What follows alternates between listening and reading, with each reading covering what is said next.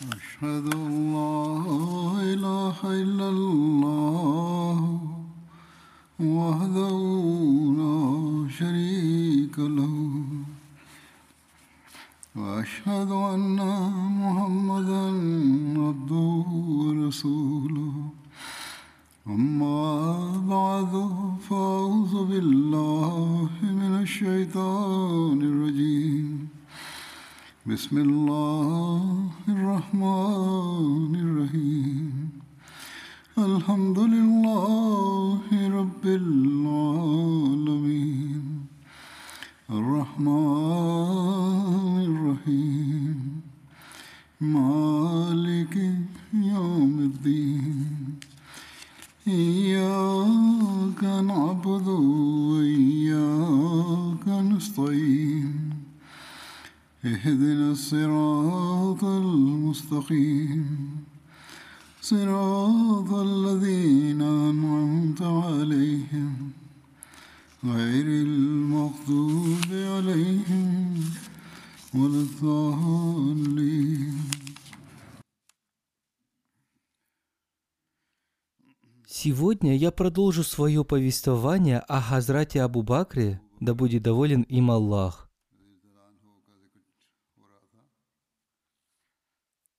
Газават Амрауль Асад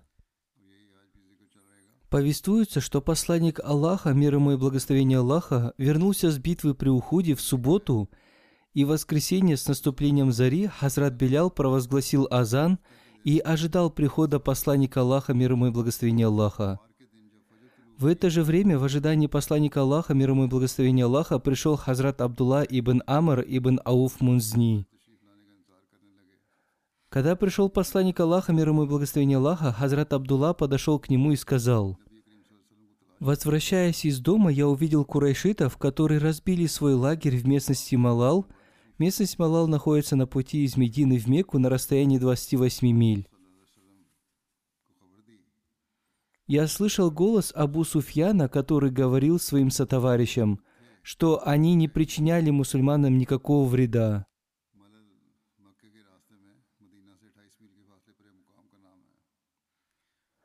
По его словам, они причинили мусульманам лишь незначительный вред и боль и оставили их, не уничтожив до конца. Среди мусульман есть большие люди, которые могут выступить против вас, поэтому вернитесь обратно, чтобы уничтожить их корни и никого из них не оставить в живых. Однако Сафан ибн Умая удержал их от этого и сказал, «О мой народ, не делайте так, они уже потерпели поражение».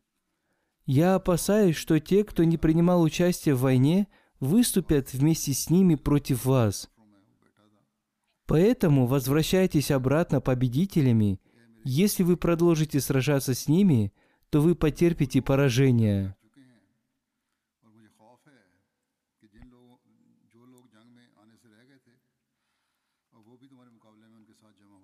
Услышав эту весть, посланник Аллаха, мир ему и благословение Аллаха, вызвал к себе Хазрата Абу Бакра и Хазрата Умара и передал им эту весть Музни.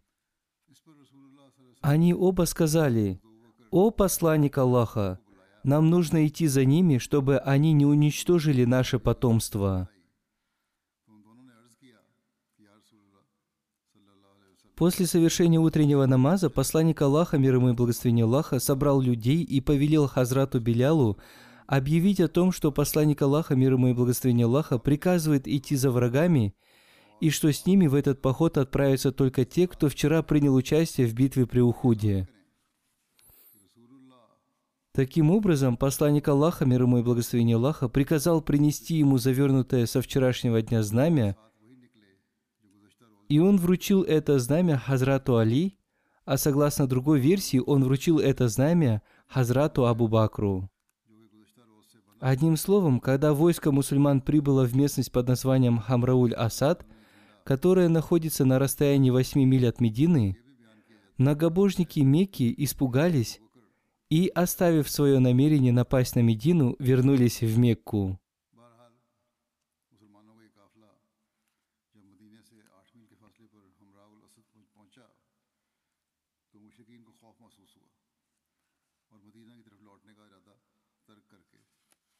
Газават Бану Назир Газават Бану Назир состоялся в четвертом году по хиджре. Посланник Аллаха, мир ему и благословение Аллаха, вместе с некоторыми сподвижниками отправился на встречу с племенем Бану Назир. Почему посланник Аллаха, мир ему и благословение Аллаха, отправился к ним? Относительно этого вопроса существуют разные повествования. Согласно одному из них, посланник Аллаха, мир ему и благословение Аллаха, приехал к ним, чтобы взять с них выкуп за убийство двух человек из племени Бану Амир. В этой поездке его сопровождали около десяти сподвижников. Среди них были Хазрат Абу Бакр – Хазрат Умар, Хазрат Али и другие сподвижники. Посланник Аллаха, мир ему и благословение Аллаха, потребовал у этого племени заплатить выкуп. Иудеи, обратившись к посланнику Аллаха, мир ему и благословение Аллаха, сказали, «О Абуль Касим, давайте сначала вкусим пищи, и после этого разберемся с вашим требованием». Посланник Аллаха, мир ему и благословение Аллаха, сел спиной к стене. В это время иудеи уже что-то замыслили и сказали, «У нас не будет больше такой возможности, чтобы уничтожить этого человека». То есть посланник Аллаха, мир ему и благословение Аллаха. Кто из нас сможет подняться на крышу этого дома и сбросить на него большой камень, чтобы избавиться от него и спастись? Один из вождей иудеев по имени Амар ибн Джахаш согласился на это и сказал, что готов это сделать. Однако еще один из их вождей по имени Салям ибн Мишкам выступил против этого их намерения и сказал им, что поступать так ни в коем случае нельзя. Он сказал им, «Клянусь Богом, он обязательно получит весть о том, что вы замышляете. Тем более, с нашей стороны это будет являться нарушением заключенного с ними договора». Однако, несмотря на это, тот, кто согласился на это, поднялся на крышу с большим камнем. Однако посланник Аллаха, мир ему и благословение Аллаха, уже заранее получил весть с небес об их замысле. Быстро встав со своего места и оставив своих сподвижников, он отправился обратно, как будто у него возникло какое-то важное дело. Вернувшись в Медину, посланник Аллаха, мир ему и благословение Аллаха, отправил туда Хазрата Мухаммада Масляму с посланием. В своем послании посланник Аллаха, мир ему и благословение Аллаха, повелел им покинуть этот город, поскольку они уже не имеют права в нем жить. Он назвал их замысел предательством и дал им отсрочку в 10 дней, чтобы за это время они покинули город. Однако они отказались и ответили, что это их город, и они не покинут его. После получения их ответа мусульмане стали готовиться к войне. Таким образом, мусульмане вместе с посланником Аллаха, мир ему и благословение Аллаха, выступили против племени Бану Назир. В это время знамя мусульман находилось в руках Хазрата Али. Мусульмане осадили их крепость, и никто не пришел к ним на помощь. Посланник Аллаха, мир ему и благословение Аллаха, вернулся домой вместе с десятью сподвижниками ко времени намаза Иша.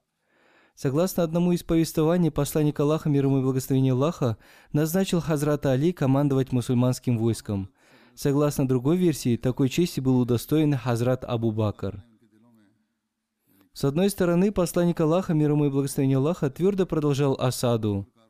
С другой стороны, Всевышний Аллах вселил в сердца иудеев страх перед мусульманами. Некоторые из иудеев попросили посланника Аллаха, мир ему и благословение Аллаха, разрешить им покинуть город вместе с своим имуществом, кроме оружия, верхом на своих верблюдах. И посланник Аллаха, мир ему и благословение Аллаха, согласился с их просьбой и разрешил им это. Согласно этому повествованию, осада продолжалась в течение 15 дней. В других повествованиях есть отличия в количестве дней. Посланник Аллаха, мир ему и благословение Аллаха, с согласия ансаров раздал среди мухаджиров трофеи, полученные после похода к племени Бану Назир. В связи с этим Хазрат Абу Бакр сказал, «О община ансаров, пусть Всевышний Аллах вознаградит вас наилучшим образом». Газават Бадруль Мауид Этот поход состоялся в четвертом году по хиджре. Причиной этого похода явилось то, что когда Абу Суфьян ибн Харб возвращался с битвы при Ухуде, он бросил мусульманам вызов, что в следующем году они снова встретятся в местности под названием Бадрус Сафра. Посланник Аллаха, мир ему и благословение Аллаха, повелел Хазрату Умару сказать им «Иншаллах». После этого курайшиты вернулись в Мекку и сообщили всем людям об этом обещании. Бадр – это известный колодец, который находится между Меккой и Мединой. Он находится между долинами Сафра и Джар. Бадр находится на юго-западе от Медины на расстоянии 150 километров. В эпоху невежества в этом месте с 1 по 8 число месяца Зуль-Каада проходили ежегодные карнавалы и ярмарки. По мере приближения обещанного времени для новой битвы, у Абу Суфьяна все больше укреплялось желание, чтобы посланник Аллаха, мир ему и благословение Аллаха, не выступил. В его сердце усиливался страх, и он не хотел встречаться с ним в назначенное время. Тем не менее, он делал вид, что готовит большое войско против мусульман и старался распространить весть об этом в Медине и в других уголках Аравии с целью напугать мусульман.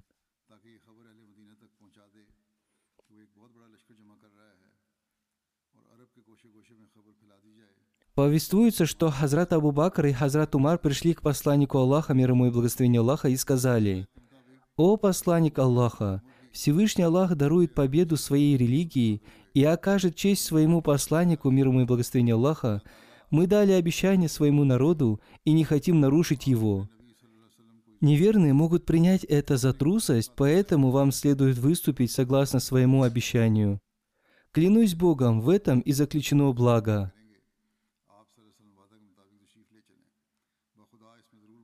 Посланник Аллаха, мир ему и благословение Аллаха, очень обрадовался этому. Узнав о подготовке Абу Суфьяна, посланник Аллаха, мир ему и благословение Аллаха, назначил амиром Медины Хазрата Абдулу ибн Раваха. Согласно другой версии, Абдулу бин Убая ибн Салюля. Знамя мусульман было вручено Хазрату Али. Вместе с ним было полторы тысячи мусульман, которые занимались торговлей на этой ярмарке в Бадре и получили большую прибыль. Пробыв там восемь дней, они вернулись в Медину. Мусульмане торговали на ярмарке в Бадре, и они уже были готовы к войне. Они отправились туда также и с целью торговли, в том случае, если войны не будет – Таким образом, мусульмане получили большую прибыль. Хазрат Мирза Башир Ахмад, подробно описав вызов Абу Суфьяна, брошенный мусульманам для новой встречи в будущем году, написал Возвращаясь с поля боя битвы при Ухуде, Абу Суфьян бросил мусульманам вызов, чтобы обе стороны снова встретились в следующем году в Бадре –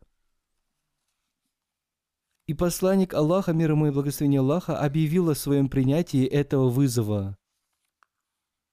Таким образом, в следующем году, в четвертом году по хичере, в конце месяца Шаваль, посланник Аллаха, мир ему и благословение Аллаха, выступил из Медины с отрядом из полторы тысячи сподвижников и назначил Абдуллаха бин Абдуллаха бин Убая амира Медины на время своего отсутствия. С другой стороны, Абу Суфьян бин Харб также выступил из Мекки с войском курайшитов, состоящим из двух тысяч человек. Однако, несмотря на победу при Ухуде и такую большую силу, в его сердце был страх, и хотя он был настроен на уничтожение ислама, он не хотел вступать в бой с мусульманами, пока не соберет еще больше сил. Таким образом, он все еще находился в Мекке, когда отправил человека по имени Наим, принадлежавшего к нейтральному племени в Медину, и настоятельно повелел ему любым возможным способом запугать мусульман, а также выдумать сфабрикованные истории, чтобы удержать их от вступления в войну. Таким образом, этот человек приехал в Медину и, сочиняя ложные истории о подготовке к сражению – силе, рвении и ярости курайшитов создал атмосферу беспорядков в Медине. Это было сделано им до такой степени, что различные люди с более слабой натурой начали испытывать страх перед участием в поход. Однако посланник Аллаха, мир ему и благословение Аллаха, призвал мусульман идти вперед и в своем обращении сказал, «Мы уже приняли вызов курайшитов и пообещали прийти на место по этому поводу, поэтому мы не можем повернуться вспять и отказаться от своего обещания, повернуть вспять от обещанного. Даже если мне придется идти одному, я пойду и буду твердо стоять перед лицом врага. В результате страх людей рассеялся, и они приготовились отправиться вместе с посланником Аллаха, мир ему и благословение Аллаха, в путь с большой страстью и искренностью. Таким образом, посланник Аллаха, мир ему и благословение Аллаха, отправился из Медины вместе с полторы тысячу сподвижниками. А с другой стороны, Абу Суфьян отправился из Мекки со своим двухтысячным войском. Однако по воле Аллаха мусульмане пришли в Бадр согласно своему обещанию – а войско курешитов отошло на некоторое расстояние и затем отступило в Мекку. Рассказывают, что когда Абу Суфьян узнал о неудаче Наима, его сердце испытало страх, и, пройдя некоторое расстояние, он отступил вместе со своим войском и сказал им, «В этом году был очень сильный голод, и люди столкнулись с финансовыми трудностями, поэтому неразумно сражаться в это время. Мы нападем на Медину, лучше подготовившись, когда наступит время изобилия».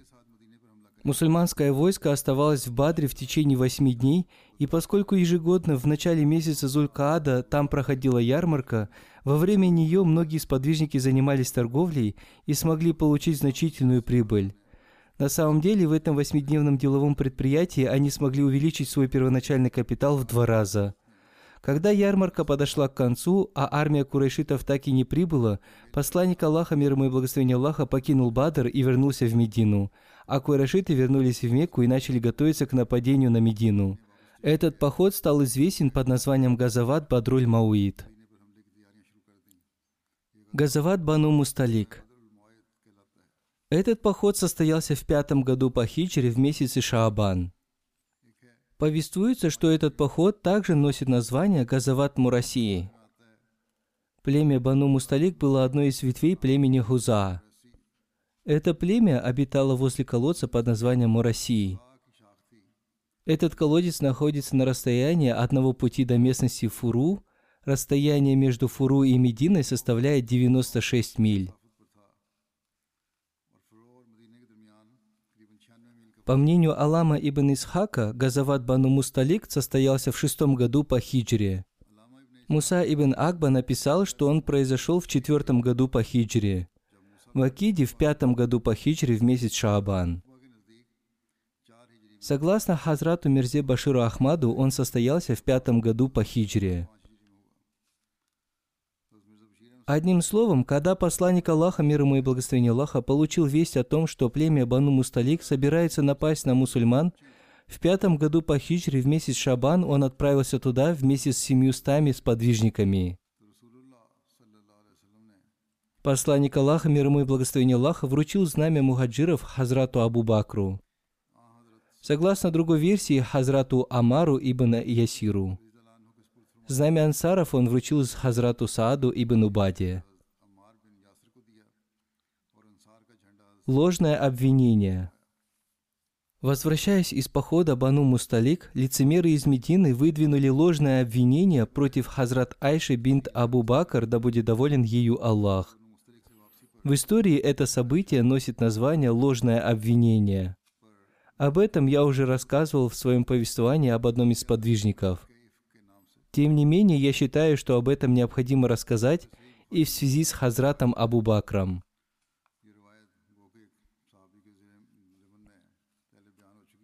В книге Сахих Бухари сообщается, что Хазрат Айша, да будет доволен ею Аллах, сказала – Собираясь отправиться в какую-либо поездку, посланник Аллаха, мир ему и благословение Аллаха, обычно бросал жребий среди своих жен и брал с собой ту из них, на которую выпадал жребий.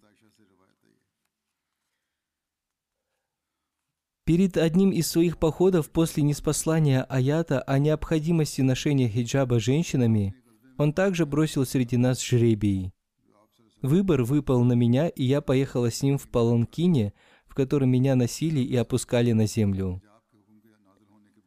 Мы двинулись в путь, а по завершении этого похода, когда посланник Аллаха, мир ему и благословение Аллаха, возвращался обратно, и мы остановились недалеко от Медины, он ночью объявил, что нам следует выступить в путь. После того, как был дан этот приказ, я вышла за пределы стоявшего лагерем войска, удовлетворив же свою нужду, я вернулась обратно в лагерь. Там я коснулась рукой своей груди и обнаружила, что мое ожерелье из оникса порвалось и пропало. Тогда я вернулась назад и стала искать его, это и задержало меня. Между тем, сопровождавшие меня люди подошли к моему паланкину, подняли его и поставили на спину того верблюда, на котором я ехала, посчитав, что я нахожусь внутри – так как в те времена женщины были легкими и тонкими и ели мало. В то время я была совсем молодой девушкой, и люди, которые поднимали паланки на верблюда, не почувствовали разницы в весе.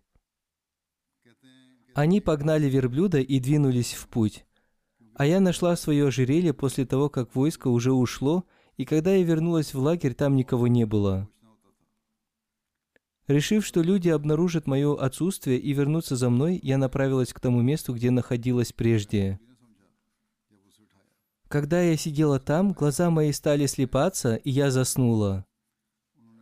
Что же касается Сафана бин Аль-Мутааля Ас-Сулами Заквани, то он двигался позади остальных воинов и добрался до того места, где я находилась к утру. Он увидел спящего человека и подошел ко мне, а ему приходилось видеть меня до неспослания аята о необходимости носить хиджаб. Услышав, как он произносит слова «Воистину Аллаху мы принадлежим, и воистину к Нему мы возвращающиеся», я проснулась, а он опустил на колени свою верблюдицу и наступил на ее переднюю ногу. Когда я села верхом, он повел верблюдицу, и мы не останавливались, пока не добрались до войска, остановившегося на полуденный отдых. А затем погиб тот, кому предназначено было погибнуть. Главным же клеветником был Абдуллах бин Убай бин Салюль.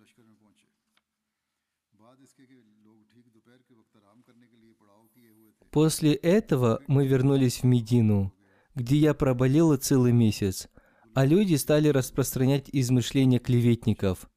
И мне казалось, что случилось нечто такое, из-за чего пророк, мир ему и благословение Аллаха, был уже не столь добр ко мне, каким он был раньше, когда я болела, так как во время этой моей болезни он только приходил, приветствовал и спрашивал, «Как твое здоровье? Я же ничего не знала об этой клевете, пока не выздоровела». А через некоторое время мы с Уми Местах отправились в Аль-Манаси, куда мы ходили по большой нужде только по ночам, до тех пор, пока отхожие места не устроили поблизости от наших домов. Также поступали раньше и арабы, отправлявшиеся для этого в пустыню или уходившие подальше от своих домов. Итак, мы с Уми Местах бинт Абу Рухом вышли из дома и направились туда. В пути Уми Местах, на которой был длинный плащ, споткнулась и воскликнула, «Чтоб ты пропал, Местах!»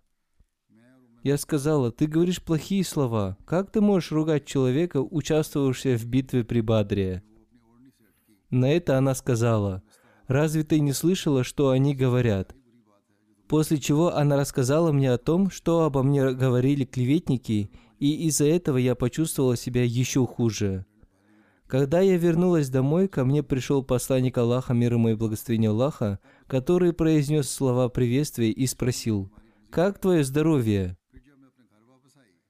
Я же сказала, «Позволь мне пойти к моим родителям, так как хотела получить от них подтверждение всего, что я узнала.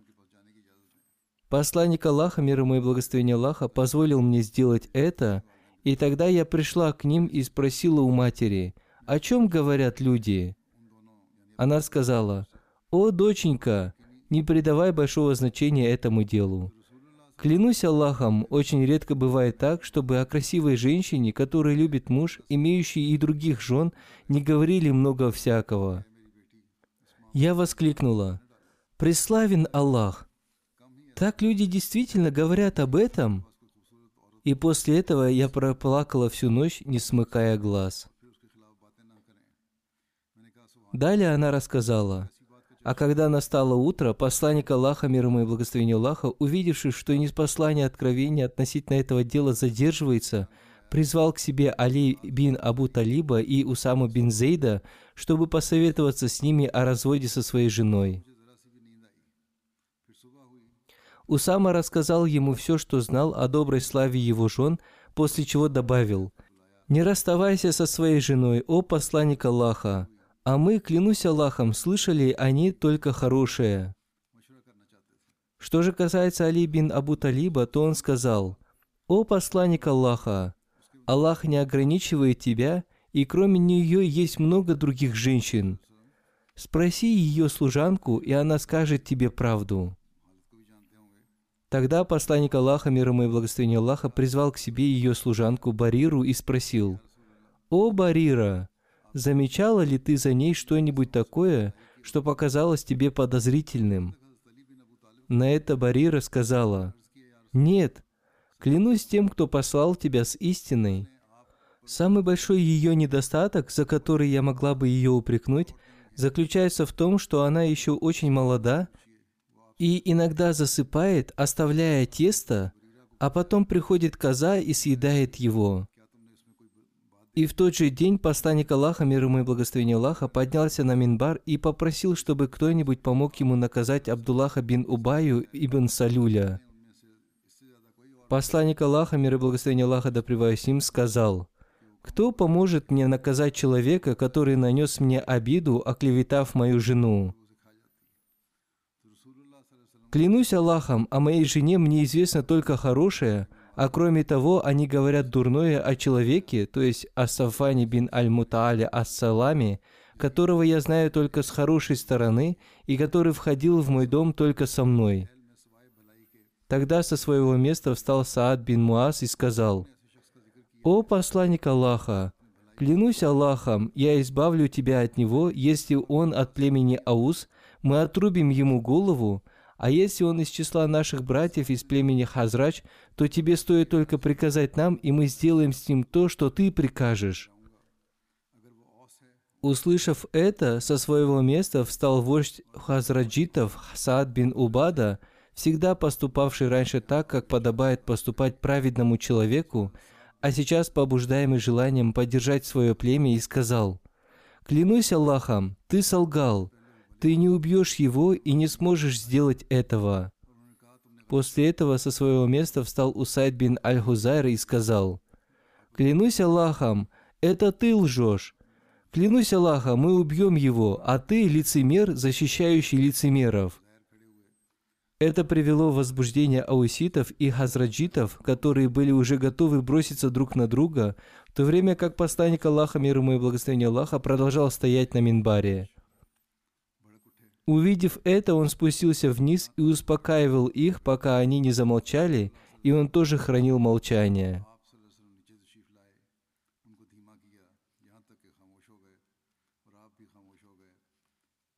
Далее Хазрат Айша, да будет доволен ею Аллах, рассказала, «Я проплакала весь день и всю ночь и не могла заснуть, а утром ко мне пришли родители – всего же я проплакала две ночи и один день, и мне стало казаться, что моя печень разорвется от плача.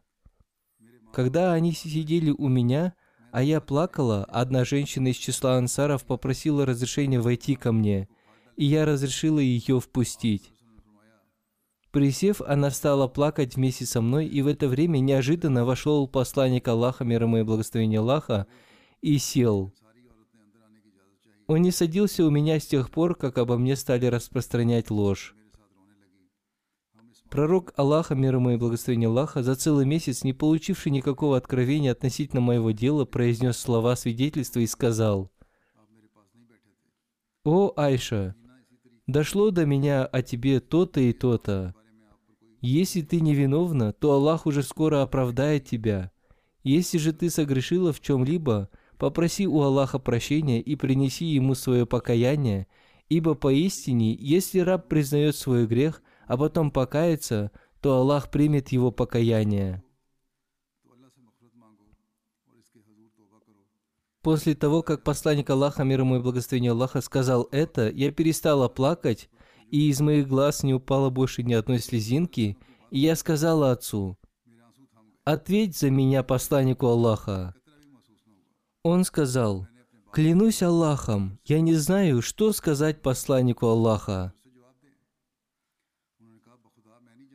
Тогда я сказала матери, «Ответь за меня посланнику Аллаха на то, что он сказал». Но и она тоже сказала, «Клянусь Аллахом, я не знаю, что сказать посланнику Аллаха». Тогда я была молодой девушкой и знала из Корана лишь немного. Я сказала присутствовавшим, «Клянусь Аллахом, я знаю, что вы наслушались того, что говорят люди, это запало вам в душу, и вы посчитали их слова правдой. И если я скажу вам, что невиновна, а Аллах знает, что я действительно невиновна, вы не поверите мне. Если же я признаюсь вам в том, что совершила это, а Аллах знает, что на самом деле я невиновна, то вы поверите мне. Клянусь Аллахом, не могу я найти для вас и себя подходящего примера, кроме отца Юсуфа, который сказал, «Терпение прекрасно, и Аллах тот, у кого следует просить помощи против того, что вы описываете». А потом я перебралась на другую сторону своей кровати, храня надежду на то, что Аллах оправдает меня. Однако, клянусь Аллахом, я никогда не думала, что относительно меня будет неспослано откровение, ибо считала себя слишком ничтожной для того, чтобы об этом моем деле упоминалось в Коране. Однако я надеялась, что посланник Аллаха, мир ему и благословение Аллаха, увидит сон, в котором Аллах оправдает меня – и клянусь Аллахом, пророк Аллаха, мир и благословение Аллаха да с ним, еще не встал со своего места, и никто из членов моей семьи не покинул дома, а Аллах уже не спаслал ему откровение. Он впал в то состояние, в которое обычно впадал, когда ему не спосылались откровения, и капли пота, подобные жемчужинам, посыпались с него градом. Несмотря на то, что был холодный зимний день. А когда неспослание откровения посланнику Аллаха, мир ему и благословение Аллаха, закончилось, он улыбнулся, и первыми его словами стали слова «О Айша, возблагодари Аллаха, ибо Аллах оправдал тебя». Моя мать сказала мне, «Подойди к посланнику Аллаха», но я возразила ей, «Нет, Клянусь Аллахом, я не подойду к нему и не стану благодарить никого, кроме Аллаха. В аятах, которые не спаслал Всевышний Аллах, говорилось, «Воистину, группа из вас – те, которые пришли с ложью». А после того, как Аллах не спаслал аят, оправдавший меня, Абу Бакр Ас-Сидик, да будет доволен им Аллах, который оказывал помощь Мистаху бин Усаси – ибо тот состоял с ним в родстве, сказал, «Клянусь Аллахом, после того, как в местах говорил об Айше, я больше никогда ничего ему не дам». И тогда Аллах Всевышний не спасал другой аят, в котором было сказано –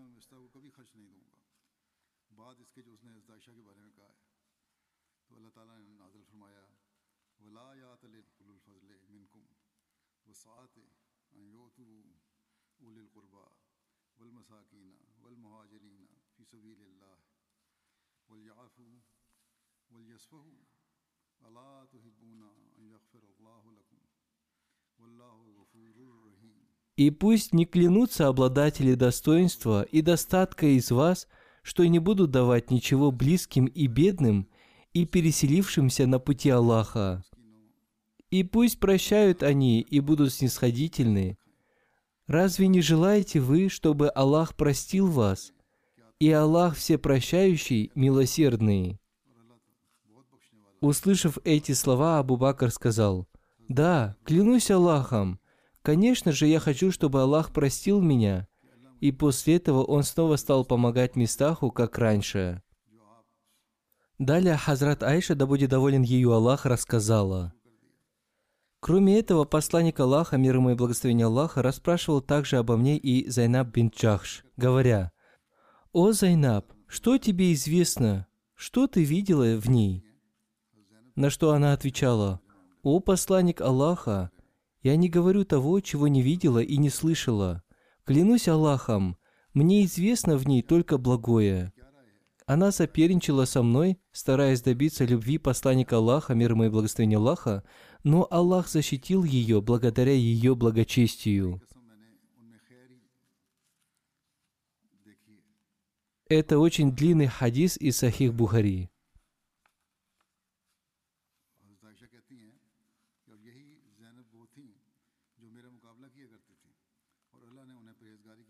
Хазрат обетованный Мессия мир ему в связи с этим изрек.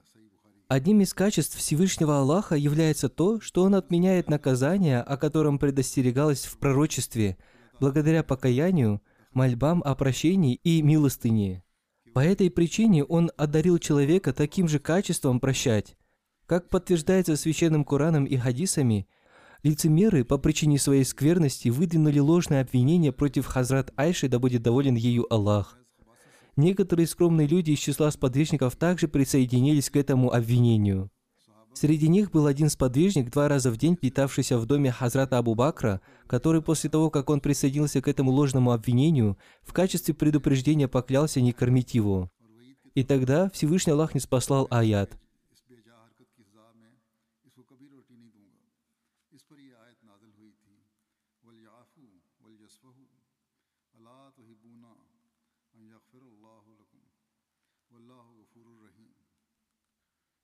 И пусть прощают они и будут снисходительны. Разве не желаете вы, чтобы Аллах простил вас, и Аллах всепрощающий, милосердный? После этого Хазрат Абу Бакр нарушил свое обещание и продолжил кормить его. По этой причине в исламе существует одна особенность, заключающаяся в том, что если кто-то дает обещание в качестве предупреждения, то нарушение этого обещания после того, как произошло исправление, считается добрым качеством. Что мы называем предупреждением? Например, если какой-то человек поклялся 50 раз ударить своего слугу обувью, то простить его после его покаяния является проявлением пути ислама, чтобы создать в себе Божью нравственность. Но человек будет спрошен, если он нарушит свое обещание, данное им в виде клятвы, однако он не будет спрошен за нарушение своего предупреждения. Обещание и предупреждение – это отдельная тема, и об этом я уже рассказывал раньше. Газават Ахзаб. Этот поход состоялся в пятом году по хиджре в месяце Шаваль. Он считается третьим большим сражением между мусульманами и курайшитами. Он также носит название Газават Хандак. Курайшиты, иудеи Хайбара и многие другие племена, объединившись, напали на Медину. Поэтому в Священном Коране этот поход стал известен под названием Ахзаб. Когда посланник Аллаха, мир ему и благословение Аллаха, изгнал племя Бану Насир из Медины, они переселились в Хайбар. Некоторые из их почетных и уважаемых людей прибыли в Мекку и стали побуждать курайшитов выступить против посланника Аллаха, мир ему и благословение Аллаха. Они заключили договор с курайшитами и согласились начать войну против посланника Аллаха, мир ему и благословение Аллаха. Они пообещали выступить в назначенное время. Представители племени Бану Назир, заключив договор с курайшитами, прибыли к племени Гатфан и Салим, с которыми также заключили договор и после этого вернулись обратно. Таким образом, курайшиты стали готовиться к войне и с этой целью собрали у себя своих союзников. Их количество достигло 4000 человек. Абу Суфян бин Харб был назначен их командующим. В пути к ним присоединились и многие другие племена. Таким образом, их общее количество достигло 10 тысяч человек. Узнав об их выезде из Мекки, посланник Аллаха, мир ему и благословение Аллаха, собрал всех своих сподвижников и, сообщив им об этом, стал советоваться с ними. Хазрат Салман Фарси посоветовал вырыть ров, и этот его совет всем понравился. Во времена посланника Аллаха, мир ему и благословение Аллаха, северная часть Медины была открыта. В остальных трех ее частях были построены дома, там была также и роща, и сквозь них враг пройти не мог. Было принято решение вырыть ров в открытой части Медины. Посланник Аллаха, мир ему и благословение Аллаха, вместе с тремя тысячами мусульман стал рыть этот ров. Посланник Аллаха, мир ему и благословение Аллаха, принял личное участие в рытье этого рва, чтобы поднять дух мусульман. Мусульмане вырыли этот ров за шесть дней. Длина этого рва достигла около трех с половиной миль. Хазрат Абу Бакр постоянно находился рядом с посланником Аллаха, мир ему и благословение Аллаха. Он носил глину в своих одеждах. Он также рыл ров вместе с другими сподвижниками, чтобы как можно быстрее и к назначенному времени вырыть этот ров. Ни один сподвижник не остался позади других в этом деле. Хазрат Абу Бакр и Хазрат Умар носили глину в своих одеждах, если не находили носилки – и в поездке, и на остановках, и в совершении того или иного дела они всегда были вместе. Посланник Аллаха, мир ему и благословение Аллаха, усердно рыл ров киркой и лопатой, и иногда он носил корзины с глиной. В один из дней посланник Аллаха, мир ему и благословение Аллаха, очень устав, прилег на левый бок и заснул, положив голову на камень. Хазрат Абу Бакр и Хазрат Умар стояли рядом с ним, чтобы никто не разбудил его. Когда войско курайшитов и их союзников осадили Медину, Хазрат Абу Бакр командовал одной из частей мусульманского войска. Позднее в том месте, где он командовал, была построена мечеть. Эта мечеть была названа мечетью Абу Бакра Сидика. Свое повествование о нем, иншаллах, я продолжу в следующий раз. А сейчас я вспомню некоторых покойных членов нашей общины. Первая покойная уважаемая госпожа Мубарака Бегим Сахиба, супруга Мухтара Ахмад Гандал Сахиба. Она умерла 11 января 2022 года в возрасте 93 лет. Инна лиляхи ва инна ляхи раджун. Покойна была невесткой сподвижника обетованного Мессии мир ему, Чодри Гуля Мухаммад Гондаля. Покойно служила общине с большой страстью. Она удостоилась чести служить общине на посту президента женской организации общины поселения 99-я Шамали. Она регулярно совершала молитвы, соблюдала посты, была доброй, сочувствующей и заботящейся о бедных женщиной. Она получила возможность всю свою жизнь обучать детей и взрослых священному Корану. Она была мусией. Она оставила пятерых сыновей и трех дочерей. Ее сын Ифтихар Ахмад Гондаль служит миссионером в Сьерра-Леоне. Ее внук Фават Ахмад также служит миссионером – Среди ее внуков и внучек есть еще те, кто посвятили себя служению религии и являются миссионерами. Пусть Всевышний Аллах смилуется над ней и простит ее. Пусть Всевышний Аллах примет ее мольбы за ее потомство. Следующий покойный мир Абдуль Вахид Сахиб. Он умер в ночь на 12-13 января. Инна лиляхи инна ляхи раджун. Ему было 58 лет. Ахмадият пришел в их семью посредством его прадеда Мир Ахмад Дин Сахиба, который принес обет верности в 1911 году в период первого халифа обетованного Мессии. Он был первым и единственным мусульманином Ахмади в своей семье. Со стороны его матери Ахмадият пришел в их семью посредством его деда Хазрата шейха Аллах Бахш Сахиба. Его дед по матери был из города Бану. Дед покойного Абдуль Карим Сахиб проповедовал с большой страстью – по этой причине он получил известность в Пешаваре как Маульви Абдуль-Карим. Он очень любил читать и поэтому собрал большую библиотеку. В 1974 году, когда делегация общины во главе с третьим халифом обетованного Мессии принимала участие в парламентских слушаниях в Пакистане, понадобились некоторые редкие книги, которые нашлись только в его библиотеке. Об этом рассказал его зять. 9 сентября 2020 года против семьи Мир Абдуль Вахид Сахиба выдвинули ложные обвинения в богохульстве. Против них был подан иск в суд по статье 295-С. Богословы и другие мусульмане окружили их дом, однако полиция вовремя подъехала и увезла их в Равалпиндии. Спустя некоторое время ночью полиция Равалпинди совершила рейд и арестовала его сына Абдуль Маджида. Всевышний Аллах даровал ему двух сыновей и одну дочь. Один из его сыновей, Абдуль-Маджид, как я уже сказал, арестован на пути Аллаха и в настоящее время находится в тюрьме. Он не присутствовал на похоронах своего отца. Пусть Всевышний Аллах просит покойного и дарует терпение и мужество его близким. Его сыну, которого заключили под стражу всего 20 лет. Пусть Всевышний Аллах как можно скорее создаст средства для его освобождения.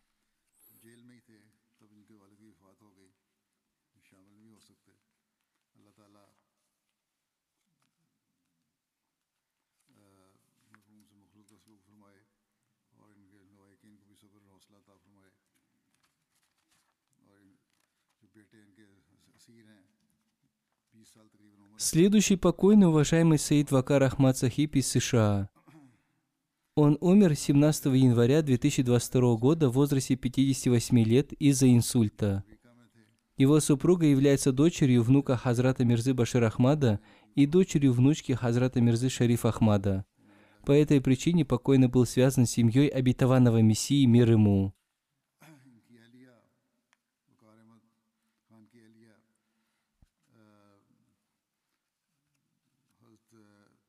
Его супруга Шазия Хан пишет, «Хазра четвертый халиф обетованного Мессии наставлял меня молиться о моем браке. После вознесения мольбы я согласилась на этот брак. Хазра четвертый халиф тоже был доволен заключением моего брака. Другими словами, Хазра четвертый халиф укрепил узы моего брака. Мой покойный муж Вакар Ахмат в течение 33 лет буквально водил меня за руку и удовлетворял все мои нужды и желания. Он был бесподобным отцом. Он ничего не делал для себя и был очень скромным человеком. Он не имел никаких личных желаний. Если даже он имел их, то все равно жертвовал это ради своей семьи. Самым прекрасным днем для меня был именно тот день, когда он с гордостью говорил кому-то о том, что он посещает мечеть и выполняет свой обет верности. Для него не было ничего важного, кроме выполнения своего обета верности. Он мог пожертвовать всем ради выполнения этого обета. Хузур сказал, «Это не пустые слова, напротив, я сам видел, как однажды, будучи подвергнутым тяжелым испытаниям, он выполнил свой обет верности и отдал предпочтение религии перед этим миром. Он продолжал выполнять свой обет верности и отдал предпочтение религии перед этим миром.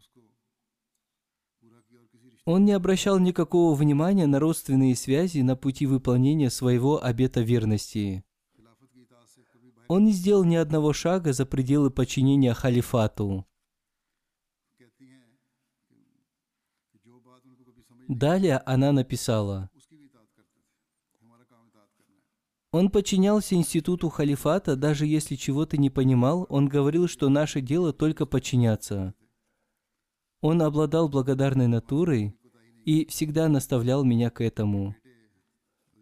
У него не было никаких недостатков в деле совершения пожертвований. Его сын Саид Адиль Ахмад, миссионер, получивший степень шахида в джаме Ахмадия Канады, пишет, «По милости Всевышнего Аллаха мой отец был очень скромным и искренним человеком. Он никогда не беспокоился о себе и всегда заботился о нуждах своих детей и супруги. Он никогда не покупал для себя дорогих вещей. И мы много раз напоминали ему, чтобы он расходовал что-то и на себя. Он очень уважал миссионеров и систему общины.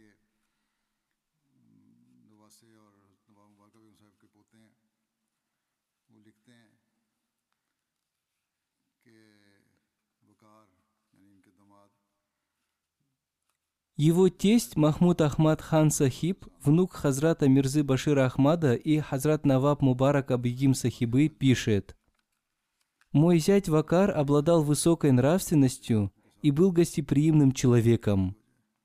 Я никогда не видел, чтобы он хмурился из-за гостей. Он никогда не обижался на чьи-то слова.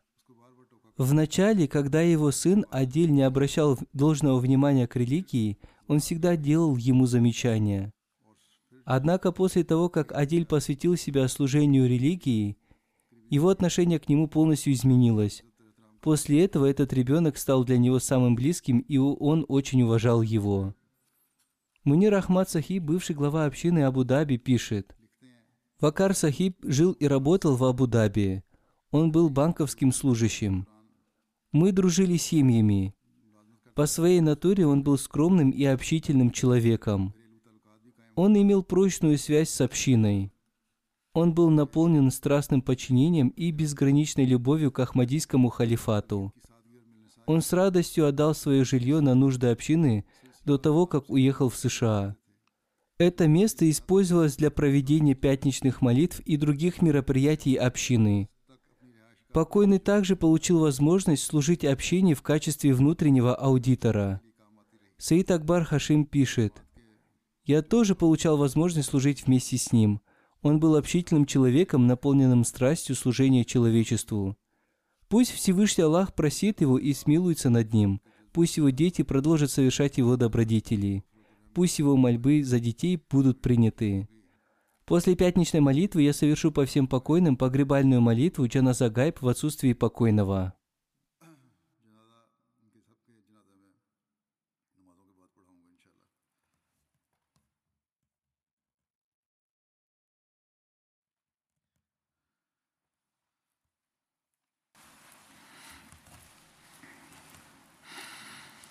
الحمد لله الحمد لله نحمده ونستعينه ونستغفره ونؤمن به ونتوكل عليه ونعوذ بالله من شرور أنفسنا ومن سيئات أعمالنا.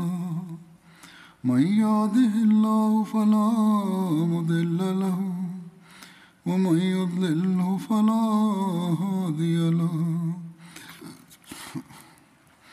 ونشهد أن لا إله إلا الله. ونشهد أن محمدا عبده ورسوله. عباد الله رحمكم الله. إن الله يأمر بالعدل واللسان وإيتاء ذي القربى وينهى عن الفحشاء والمنكر والبغي يعظكم لعلكم تذكرون. اذكروا الله يذكركم وادعوه يستجب لكم ولذكر الله أكبر.